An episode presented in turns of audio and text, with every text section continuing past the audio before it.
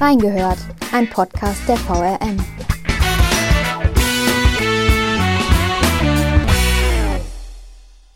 Wie entlarven Journalisten eigentlich Fake News und welche Auswirkungen hat Hass im Netz eigentlich auf die freie Meinungsäußerung? Wir haben reingehört. Herzlich willkommen zu einer neuen Folge von Reingehört. Mein Name ist Julia Di Biasi und ich darf heute Werner Wenzel, Chef des Digital Hub, bei mir begrüßen. Hallo Werner. Hallo Julia, schön mal hier bei Reingehört Gast sein zu dürfen. Ja, wir freuen uns auch. Ähm, vielleicht erklärst du für unsere Hörerinnen und Hörer noch einmal kurz, was eigentlich die Rolle des Digital Hub innerhalb der VRM ist. Ich glaube, das sagt nicht jedem so ad hoc was. Ja, das liegt auf der Hand. Es ist einer der vielen Kunstbegriffe, die es bei uns gibt, um bestimmte Abgrenzungen zu treffen, äh, um es nicht Online-Redaktion zu nennen, was vielleicht ein bisschen zu klein und zu kurz gegriffen wäre. Ähm, also unser Digital Hub ist äh, eine unserer Redaktionseinheiten bei der VRM und äh, wir haben hier außer mir ein Team von 16 Redakteuren und Redakteuren und bis zu vier Volontärinnen und Volontären am Start die sich um jede Menge digitaler Inhalte und Kanäle kümmern. Das sind zum einen die Newsportale unserer Medienmarken im Netz, also Wiesbadener Kurier.de, Allgemeine Zeitung.de, Esche Online.de, um nur die drei größten mal zu nennen. Hm. Und da sorgen wir fast rund um die Uhr für einen stetigen Nachrichtenfluss für unsere Leser und Kunden. All das natürlich eng abgestimmt mit den Reportern und Reporterinnen in den Redaktionen in unserer großen Region, sowie unter Zuhilfenahme von Fotografinnen, Fotografen, einer ganzen Armada von freien Mitarbeitern und Mitarbeiterinnen von Text-, Bild- und Videoagenturen, um die aktuellen Nachrichten auf den Portalen ausspielen zu können, ob aus der großen Welt, aus Deutschland, aus der Region oder ganz lokal vor Ort. Und zu, da ist zum anderen als zweiter Komplex neben einer ganzen Reihe von weiteren Aufgaben, die vielleicht hier aber nicht so wichtig sind, die Bespielung unserer Social-Media-Kanäle sowie die Moderation der Kanäle, also Facebook und Instagram als die beiden größten und wichtigsten, aber auch zum Beispiel YouTube und Twitter. Spannend. Und das weist sich auch als absoluten Fachmann jetzt für unser Thema aus. Wir ja, schauen wir mal. wir sprechen über Fake News und Hate Speech heute. Und äh, da würde mich zunächst mal interessieren, wie würdest du überhaupt Fake News und Hate Speech definieren oder charakterisieren? Großes Thema. Also wir müssen die beiden Dinge schon voneinander trennen, wobei natürlich Ursprung, Absicht, aber auch Folgen sowie die Art der Verbreitung sowohl von Fake News als auch von Hate Speech oft sehr ähnlich sind. Sie kommen in der Regel, äh, also beide über Social Media und sie sollen ganz allgemein gesagt die Empfänger, Leser, Konsumenten verunsichern, manipulieren, in eine gewisse Richtung lenken, eine Diskussion beeinflussen oder steuern oder auch das ist nicht selten so eine Debatte einfach nur vergiften. Fake News, also übersetzt falsche Nachrichten, stammen aus den unterschiedlichsten Quellen und auch die haben in der Regel die Absicht, Misstrauen zu sehen, Diskussionsverläufe zu beeinflussen, das sind so die Hauptgründe, warum die gestreut werden. Hate Speech ist Teil dessen, was im Netz als digitale Gewalt gehandelt wird. Und meist geht es darum, in Social-Media-Kanälen andere Menschen herabzusetzen. Konkret geht es dann oft bei unseren Kanälen um Angriffe auf Menschen, die als anders wahrgenommen werden oder anders sind, auf Menschen, die andere Meinungen vertreten, oder einfach als fremdartig angesehen werden. Also das ist jetzt ganz abstrakt. Ziel von solchen Hassattacken können dann Leute aus den Berichten sein, also Menschen, über, über die wir berichten. Es können aber auch die Autoren oder Autorinnen sein oder Diskussionsteilnehmer in den entsprechenden Social-Media-Kanälen, die dann attackiert werden.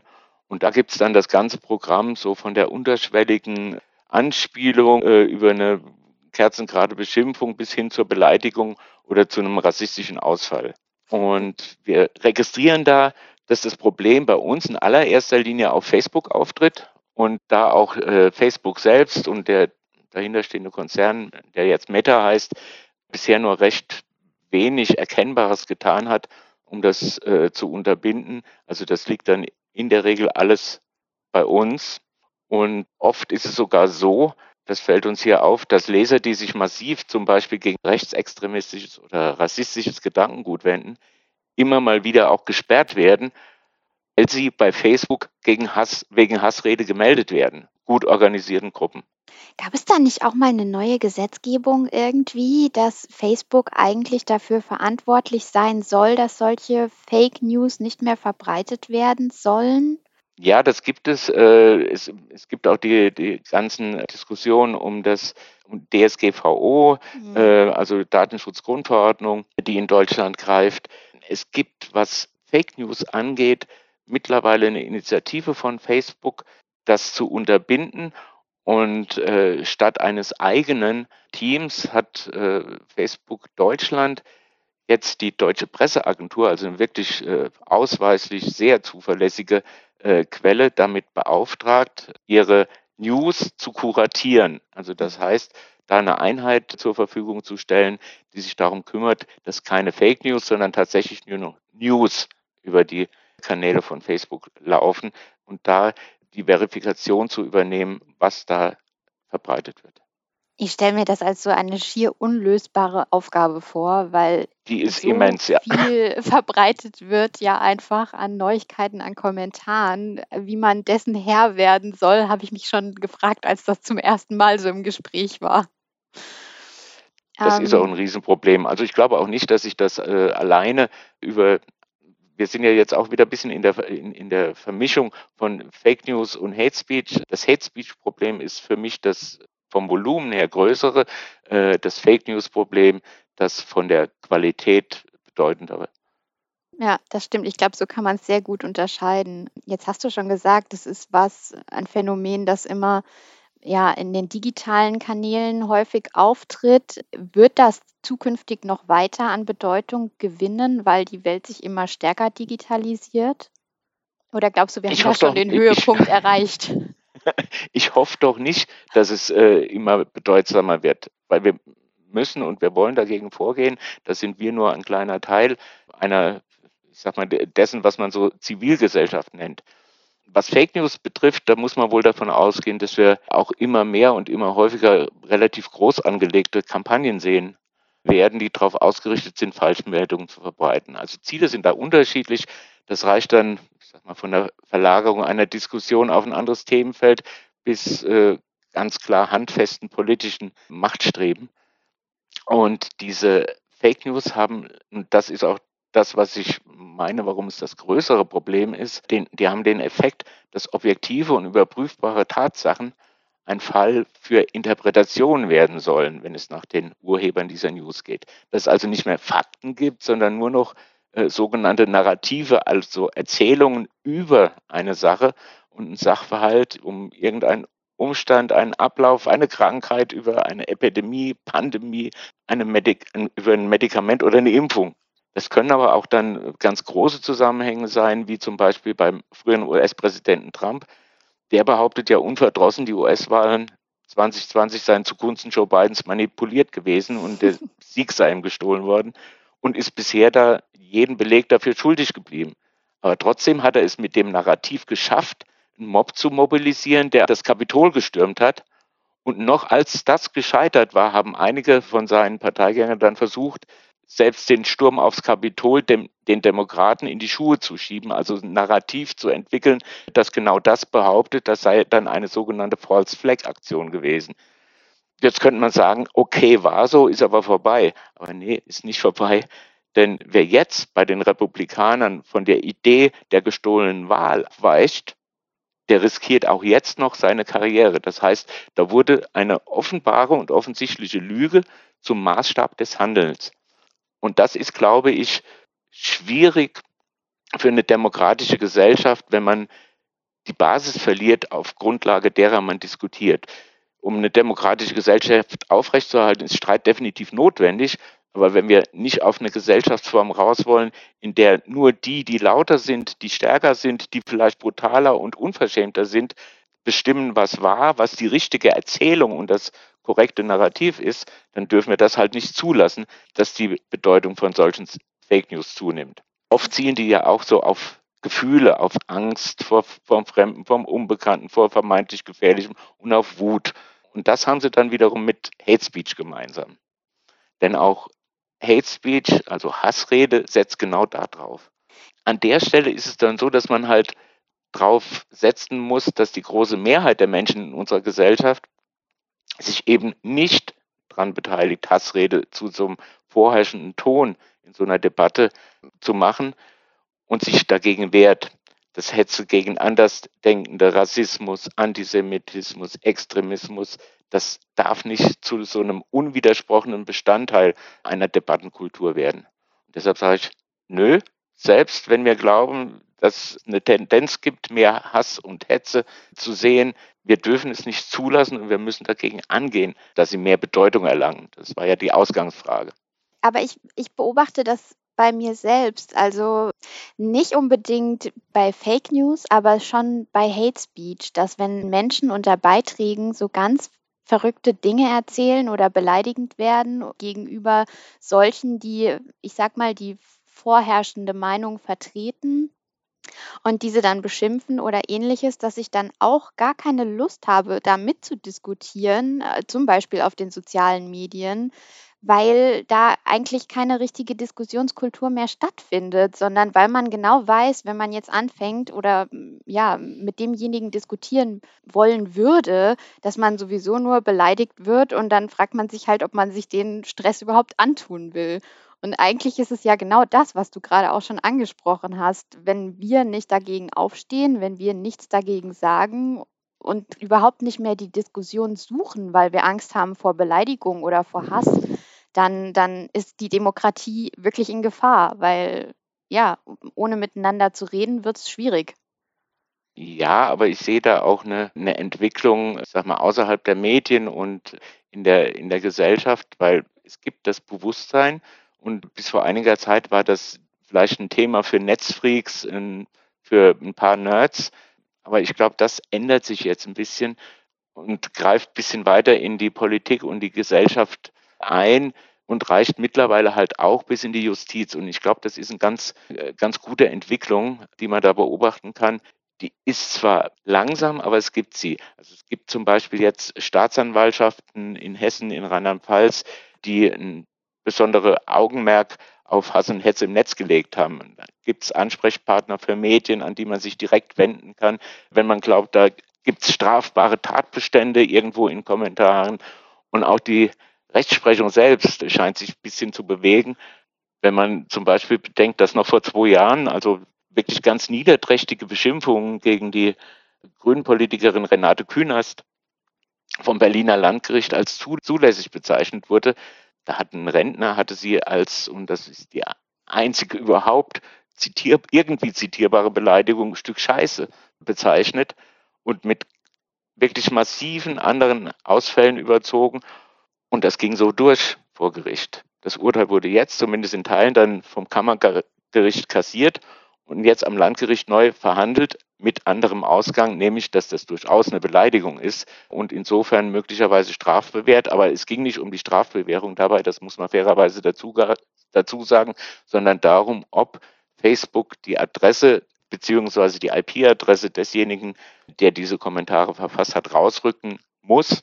Und das wurde jetzt bejaht. Und in Rheinland-Pfalz gab es jetzt ein äh, Urteil, dass ein 58-jähriger Mann zu einer Haftstrafe auf Bewährung verurteilt wurde, weil er der Bundestagsvizepräsidentin Katrin Göring-Eckardt ein falsches Zitat zugeordnet hatte und auf der Grundlage dieses Zitats dann mit Beleidigung überzogen hat. Also sieben, sieben Monate auf Bewährung, das ist nicht nichts. Nur da ist das Urteil noch nicht rechtskräftig und der Mann hat Berufung eingelegt. Aber es zeigt sich da halt, dass auch die Justiz langsam sieht, welches Gefahrenpotenzial in dieser Art von hasserfüllter äh, Auseinandersetzung liegt.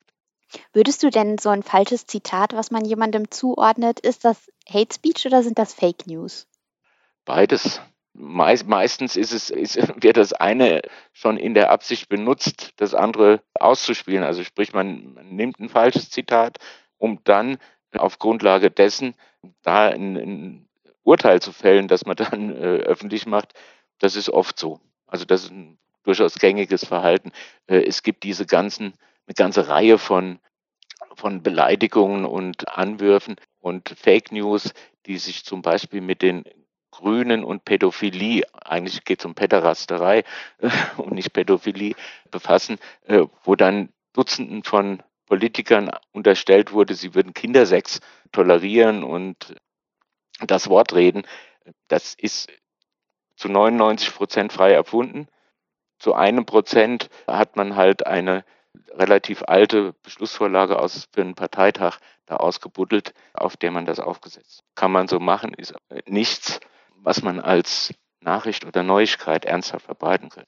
Jetzt ist ja der Kampf gegen solche ja, falschen Neuigkeiten, gegen die Verbreitung falscher News ganz entscheidend für Journalisten, weil wir natürlich versuchen, objektiv zu berichten, faktenbasiert zu berichten und die Dinge zu belegen und da auch immer transparenter werden in unseren Quellen. Wie werden denn Journalisten jetzt zum Beispiel auf Falschinformationen aufmerksam und welche Werkzeuge haben sie überhaupt, um solche Informationen zu verifizieren oder zu widerlegen zum Beispiel? Mhm. Gut, aufmerksam werden ist einfach, die sind halt da, die falsche Information. Meistens sind sie genau dort, wo man sie vermuten würde. Und in unseren Kanälen ist es halt sehr oft Facebook, äh, immer mal wieder auch YouTube, wo wir damit direkt konfrontiert werden. Bei dem, was wir journalistisch so täglich tun, passiert uns das selten, dass wir mit Leuten zu tun haben, die uns äh, Fake News unterjubeln wollen. Also das muss man dann sagen, das ist schon eher die Ausnahme auch für unsere Reporterinnen und Reporter, dass das äh, passieren würde irgendwie. Und wie und wir haben da Journalisten das dann? Äh, ja, wir haben zum einen haben wir ein gewisses Sensorium, sage ich mal, wenn plötzlich Behauptungen auftauchen und äh, die so überhaupt nicht in irgendwelche bisherigen Argumentationsmuster der Menschen passen, um die die äußern, äh, wenn sich keine Quellen finden. Da gibt's schon einen relativ großen Werkzeugkasten, den jeder Journalist im Prinzip äh, direkt verfügbar hat, hat, weil das sind Themen wie Recherche und einfache Faktenüberprüfung. Dazu gibt es natürlich auch jede Menge öffentlich zugängliches Material, wenn es um größere Zusammenhänge geht, zum Beispiel die Faktenchecks, die zum Beispiel bei der Tagesschau angesiedelt sind. Es gibt so eine Organisation, die heißt Korrektiv.org, die sich genau damit befasst, nämlich Behauptungen zu überprüfen und gegebenenfalls zu verifizieren oder zu falsifizieren. Genau, da können dann Leute das sogar einschicken und die überprüfen das. Genau. Ähm, oder es gibt in Österreich eine sehr gute Seite, die sich darauf spezialisiert hat, auch so Hoaxes, also so Urban Legends zu verifizieren oder zu falsifizieren. Mimikama.at, die sind immer sehr gut und handwerklich sehr zuverlässig äh, in ihren Prüfungen. Dazu gibt es für uns als Medienschaffende auch von der bereits erwähnten DPA, Deutsche Presseagentur, ein Angebot, das bei umstrittenen Themen auch Faktenchecks entgegennimmt und, und äh, Behauptungen überprüft. Und der bringt dann ziemlich unerbittlich ans Licht, welche Teile von welcher Behauptung belegbar ist und überprüfbar ist und welche eben nicht. Und diese Faktenchecker von der DPA, die bieten uns ihr Wissen und ihre Methoden auch großflächig an, also uns als Medienschaffenden, also bundesweit, veranstalten Workshops, Seminare und ich denke, deren Inhalte müssten zum Teil der journalistischen Grundausbildung mittlerweile gehören, denn die haben jede Menge Handwerkszeug äh, parat und gesammelt, das es erlaubt, Wahrheitsgehalt von Meldungen, Videos und Fotos sogar zu überprüfen. Also wer da einmal durch ist, der ist in der Beurteilung von Nachrichtenlagen auf jeden Fall besser als vorher. Kennst du denn Beispiele dafür, wie wir in der VRM das auch aufgreifen, solche falschen Neuigkeiten und die dann in irgendeinem Format widerlegen? Also mir fällt dazu ein, dieses News-Up-Format, was wir haben, wo mhm. dann schon mal mit Impfmythen äh, aufgeräumt wurde. Gibt es da sonst noch Formate bei uns im Haus? Ja, die haben wir schon. Ähm, diese News-Up-Format ist natürlich super äh, mit, mit äh, Impfmythen. Wir haben die aber auch in den ganz klassischen äh, Medienausformen, also nicht dieses etwas äh, auf die jüngere Zielgruppe ausgerichtet, ausgerichtete Format, sondern auch ganz klassisch auf unseren Webseiten haben wir immer wieder, ich sag mal so, Sammlungen, äh, Fragen und Antworten zu bestimmten Themen. Das ist so eine, ein Format, das gut geht, wo man sagt, wir stellen uns eine Frage und geben die Antworten dazu stichpunktartig als Listicle, also kleine Liste, frequently asked questions, FAQs, das ist auch so mhm. ein Format, das äh, für solche Dinge immer funktioniert. Welche Nebenwirkungen hat Corona, welche nicht? Mhm. So, und das als Liste, das funktioniert immer. Und bei so aktuellen Dingen, die sich gerade ereignen, die gerade passieren, das machen viele Medien, das machen wir auch, wenn das stattfindet, dass wir in einer laufenden Berichterstattung, ich sag mal zu einem Anschlag wie dem in Heidelberg, dass wir dann dezidiert schreiben, was wir wissen bis zu einem gewissen Zeitpunkt und was wir nicht wissen. Also auch das formulieren.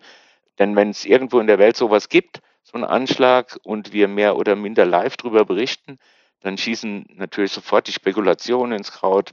Wer war das und warum war derjenige das gewesen? War das rechtsradikale Linksextreme? Aber da muss man halt mitkommunizieren, dass man bestimmte Dinge zu einem bestimmten Zeitpunkt eben nicht weiß. Wer hat warum gehandelt? Das muss dann einfach klar sein und unheimlich wichtig, da transparent zu sein. Jetzt hast du es vorhin schon mal angesprochen, und zwar das Thema, dass sich Hate Speech gegen alle möglichen Personen richten kann auch. Und ähm, mich würde dazu noch interessieren, wie erleben denn Journalisten Hate Speech in ihrem Berufsalltag? das sage ich mal ein bisschen salopp, äh, als offenbar unvermeidliche Begleiterscheinung ihrer Arbeit. Aber sehr passend. Bitte? Salopp, aber passend. ja, weil äh, als Journalist ist man ja äh, exponierter als je zuvor mit seiner Arbeit und daher auch leichter angreifbar. Und deshalb gibt es dann auch natürlich viel unmittelbare Reaktionen auf die eigene Arbeit, mit denen man dann konfrontiert ist und mit denen man sich in der Regel auch auseinandersetzen kann, soll und muss. Nur wenn dann diese, diese Grenze zur, die, Grenzen des guten Geschmacks überschritten sind, dann muss man sich eben auch zur Wehr setzen. Und dass das wichtig ist, sieht man daran, wohin das führt, wenn Konsumenten oder, oder wenn Menschen offenbar von solchen Hassgedanken getrieben sind und dann jetzt bei den sogenannten Spaziergängen von hm den sogenannten Querdenkern äh, tatsächlich äh, Kolleginnen und Kollegen regelmäßig angegangen und angegriffen werden. Und das ist überhaupt nicht tolerabel. Da sind wir gefragt, dazu beizutragen, dass äh, solche Übergriffe halt wirklich geächtet werden und auch äh, in keiner Weise geduldet werden können. Da sind nicht nur wir als, als äh, Kolleginnen und Kollegen gefragt, sondern auch natürlich die Polizei und die Justiz. Genau, ist vielleicht auch nochmal ein wichtiger Punkt festzuhalten, das findet nicht alles nur im Netz statt, sondern das gibt es durchaus auch in der Realität auf Demonstrationen etc., wo man das erlebt. Gehen wir trotzdem nochmal zurück ins Netz und zwar, wie würdest du denn das Diskussionsverhalten auf den Kanälen der VRM beschreiben? Ist das konstruktiv oder ist es schon so, dass man da sehr viel moderieren muss? Ja, wir versuchen es natürlich so konstruktiv zu halten, wie es irgendwie geht. Aber tatsächlich ist es so wie bei ungefähr allen anderen Medien, vielleicht nicht so ausgeprägt von äh, einer Anti-Stimmung oder dann in der Folge oder in der Fortführung auch von Hass und äh, Hetze äh, geprägt wie auf den Seiten überregionaler Medien wie beim Spiegel oder bei der Tagesschau. Da gibt es dann unter einem einzigen Post mal schnell 2.000, 3.000 Kommentare, die da zusammenkommen von denen dann einige hundert, sage ich mal, von interessierter Seite in eine bestimmte Richtung gelenkt werden sollen, wo dann wirklich Trollarmeen mehr oder minder unterwegs sind, um bestimmte Themen zu besetzen oder andere im Prinzip auszuklammern und da auch versuchen, das Vertrauen in diese Medien nachhaltig zu erschüttern. So doll ist es bei uns nicht, aber auch wir kriegen allein auf unseren Facebook-Seiten mehr als 10.000 Kommentare die Woche. Und selbstverständlich sind da auch natürlich immer wieder Kandidaten dabei, die auf- und ausfällig werden. Und wir sehen sogar Attacken von Trollgruppen, die ganz gezielt bestimmte Themen beeinflussen wollen. Das ist offenbar so, dass wir, dass wir das aushalten müssen, dass es das gibt. Aber wir gehen halt natürlich mit dem ganzen Arsenal dagegen, das wir zur Verfügung haben. Erstmal ist das Dagegenhalten, also dann mal zu sagen, stopp, das geht vielleicht zu weit, wenn das sich noch im Rahmen hält, sollte man freundlich aber bestimmt dagegenhalten. Das ist natürlich angesichts der Zahl der Kommentare auch nur in einem begrenzten Maß überhaupt machbar, weil sonst die Manpower überhaupt nicht dazu zur Verfügung stünde. Da ist Counterspeech so ein Stichwort. Das heißt also, mit Argumenten Falschinfos entkräften und auch die anderen, die sich gegen diese Falschinfos wenden, zu unterstützen und zu verstärken. Das heißt, wenn da jemand sagt, das ist aber fake, was du da behauptest, dann einfach auch mal als Seite, ich sag mal, Wiesbadener Kurier, ein Like bei einem Kommentar zu hinterlassen, der sagt, das ist aber Fake News, was du da machst. Und denen zu sagen, okay, wenn ihr so weiter argumentiert, seid ihr bei uns, ne? da seid ihr bei uns richtig. Letzten Endes, wenn das aber tatsächlich dann anhält und äh, irgendwann auch kippt oder ganz klar erkennbare Falschinformationen sind, dann verwarnen wir die Leute. Wenn es härter kommt, werfen wir sie raus. Und wenn es ganz hart kommt, dann werden sie auch angezeigt. Aber wie gesagt, was den Umfang angeht, stößt man da auch manchmal ein bisschen an die Grenze des Machbaren. Und muss man auch sagen, man darf sich in den Diskussionen nicht verzetteln.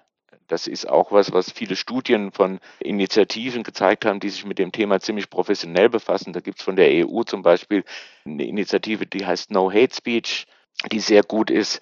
Das ist nicht unbedingt zielführend, wenn man in der Diskussion immer wieder die gleichen Argumente austauscht. Maximal zweimal auf eine Diskussion eingehen und dann ist in der Regel alles gesagt. Jetzt habe ich beim Bundesministerium für Bildung und Forschung auf der Website gelesen, dass tatsächlich Hasskommentare zu so einer sogenannten Schweigespirale beitragen. Würdest du sagen, dass das bei uns auf den Kanälen auch so ist, auf den VRM-Kanälen? Ist es so, dass da wirklich sich keiner mehr traut, dann sich entgegenzustellen, wenn da Leute ähm, aggressiv werden oder falsch argumentieren? Oder ist es tatsächlich bei uns so, dass wir da User dabei haben, die da nicht Angst haben, beleidigt zu werden und deswegen nichts sagen, sondern, sondern tatsächlich solche Botschafter quasi darunter sind, die da auch offen sich trauen, konstruktiv zu argumentieren und mit solchen Leuten in die Diskussion zu gehen. Ja, es gibt diese Leute und das ist auch gut, dass es die gibt, weil ohne die könnten wir das nicht schaffen, dem Herr zu werden. Das ist eine ganz klare Sache. Alleine kriegen wir das nicht hin. Aber nein, die Gefahr einer Schweigespirale, die sehe ich nicht. Nicht auf unseren Kanälen, aber auch insgesamt nicht, denn noch nie konnten sich so viele Leute irgendwie öffentlich äußern und ihre Meinung zum Ausdruck bringen, egal wie absurd sie ist, Klammer zu. Und auf unseren Kanälen versuchen wir halt tatsächlich dann den Austausch so offen wie es irgend geht zu ermöglichen. Und äh, die Gefahr ist, glaube ich, nicht, dass der, dass die Leute sich nicht trauen, das zu sagen, was, was sie denken, sondern ich glaube eher, dass die Gefahr darin besteht, dass äh, eine Diskussion vergiftet wird und vergiftet bleibt. Und da sind wir gefordert, das dem entgegenzugehen. Mal nochmal off-topic zurück zu den Fake News, weil du vorhin das schöne Beispiel gebracht hast mit Trump, der erzählt, dass diese Wahl gefaked ist und einfach keine Belege dafür vorbringt. Wieso glauben Menschen dann solchen Narrativen, wie du das vorhin gesprochen hast? Gibt es da irgendwelche, keine Ahnung, vielleicht auch psychologischen Erklärungen für? Ich, ich würde mir immer denken, wenn jemand irgendwas behauptet, ja, das ist schön für ihn, aber wenn er mir keine Belege dafür äh, bringt, dann äh, kann er viel erzählen, wenn der Tag lang ist. Aber irgendwie scheint das ja zu funktionieren. Ja, das ist äh, aber das ist auch ein bisschen, bisschen Kirchenpsychologie, was ich da betreibe. Also, dass man sich in seinen eigenen Ansichten bestätigt fühlt äh, und sich ja, gerne gut. das abholt, was man glauben möchte. Also was in das eigene äh, Glaubensbild passt, ne? Genau, was zum Weltbild passt ja. und was zum äh, Erfahrungshorizont passt.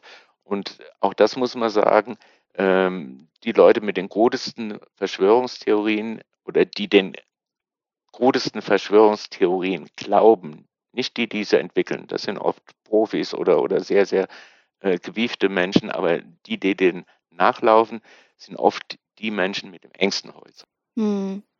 Und auch solche, die sich vielleicht in ihrer eigenen Lebenswirklichkeit einfach bewegen. Das, das ist ja was, was jetzt immer leichter wird, sich im Netz mit den Dingen nur noch zu umgeben, die dem eigenen Weltbild entsprechen, ja. Man spricht da immer von dieser Bubble.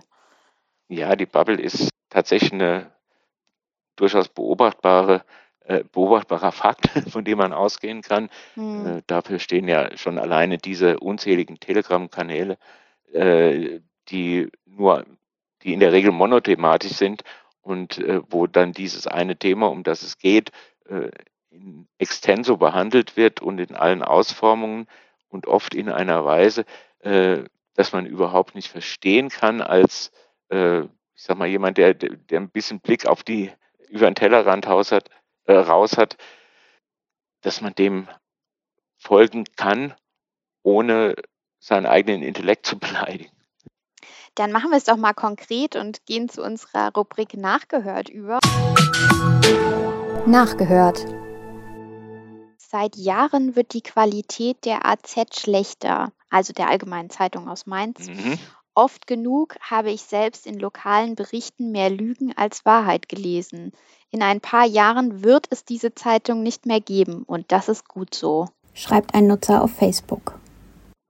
Mhm. Das ist äh, das klassische Narrativ der Lügenpresse. Das ist nicht tolerabel, weil äh, wer uns Lügen unterstellt, der weiß, dass er lügt. Ähm, ja, es ist einfach eine, eine definitiv falsche Tatsachenbehauptung. Und wir kommen, da haben wir vielleicht auch noch eine, eine, einen Punkt, an dem wir nochmal einhaken können und sagen können, naja, die Glaubwürdigkeit der Medien wird irgendwo.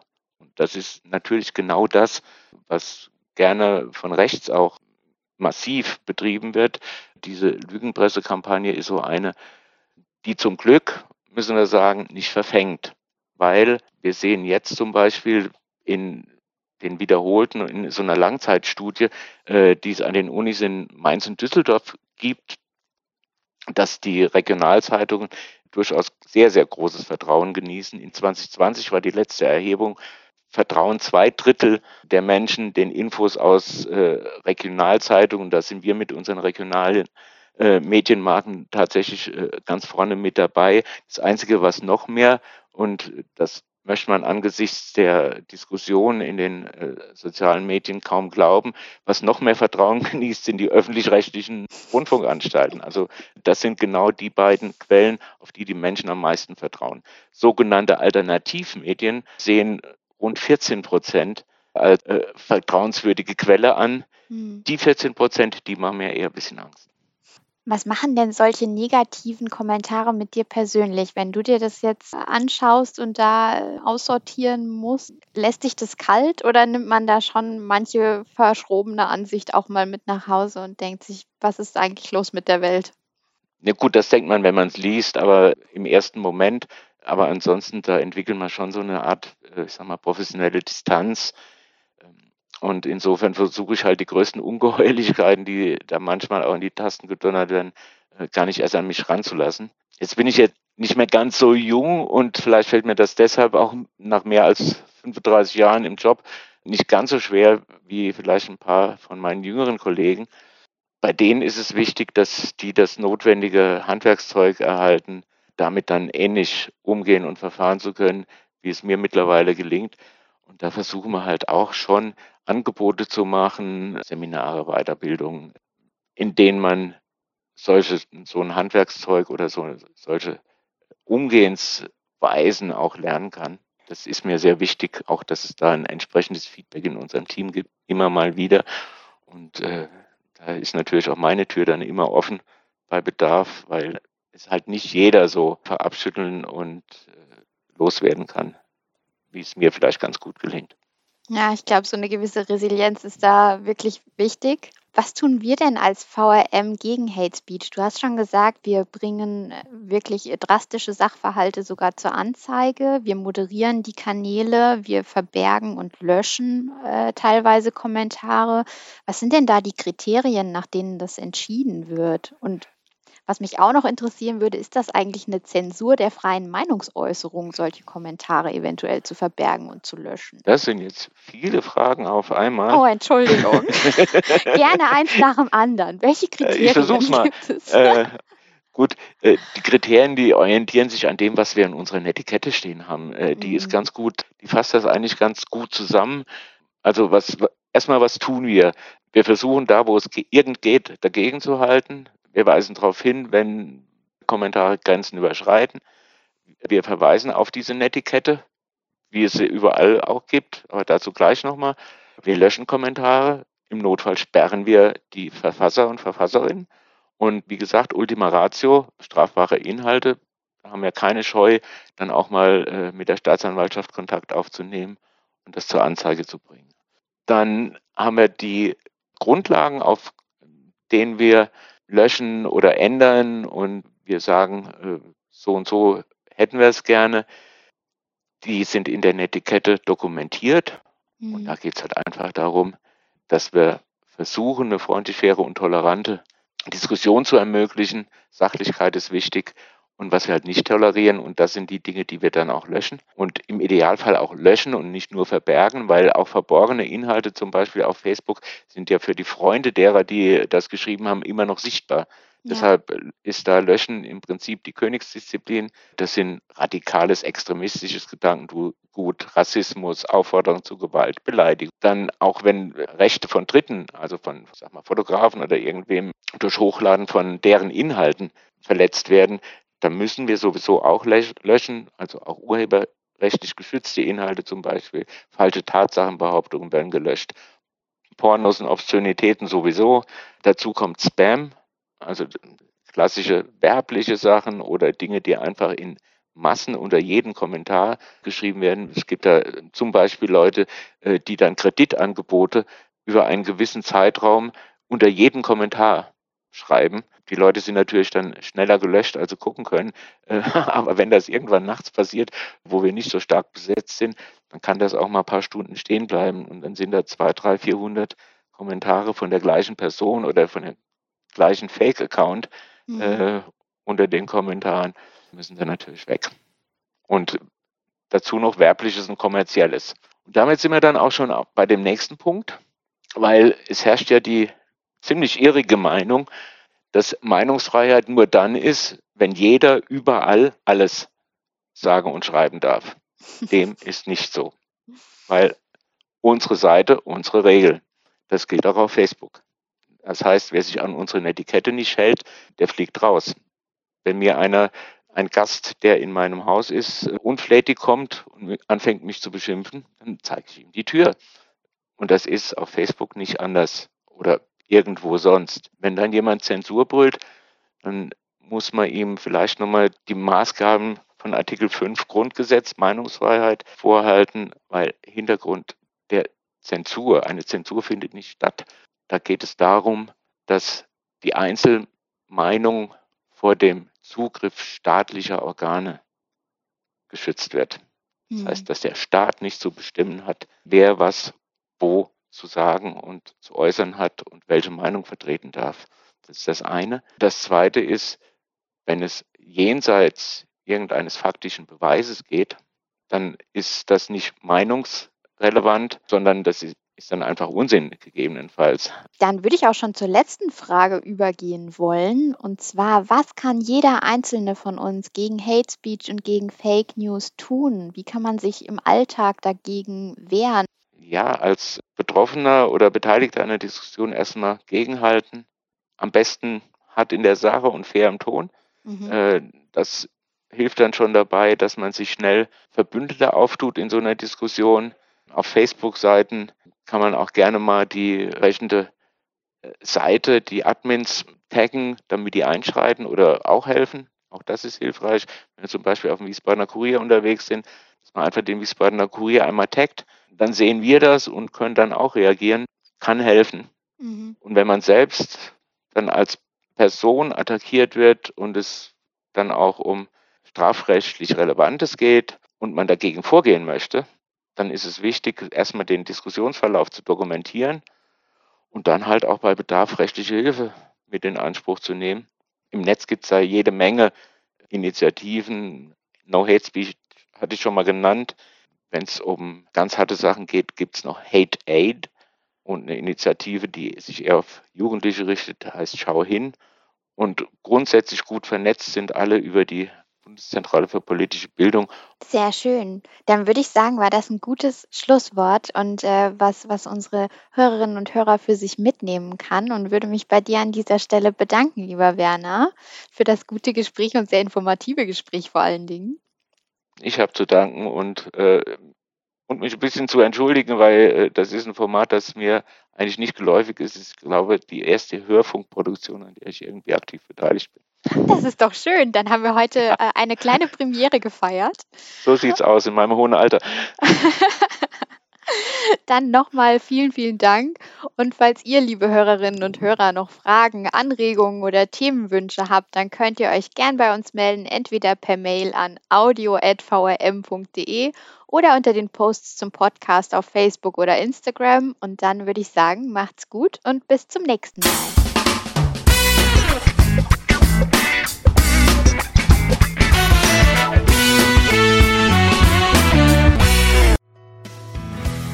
Reingehört ist eine Produktion der VRM von Allgemeiner Zeitung, Wiesbadener Kurier, Echo Online und Mittelhessen.de.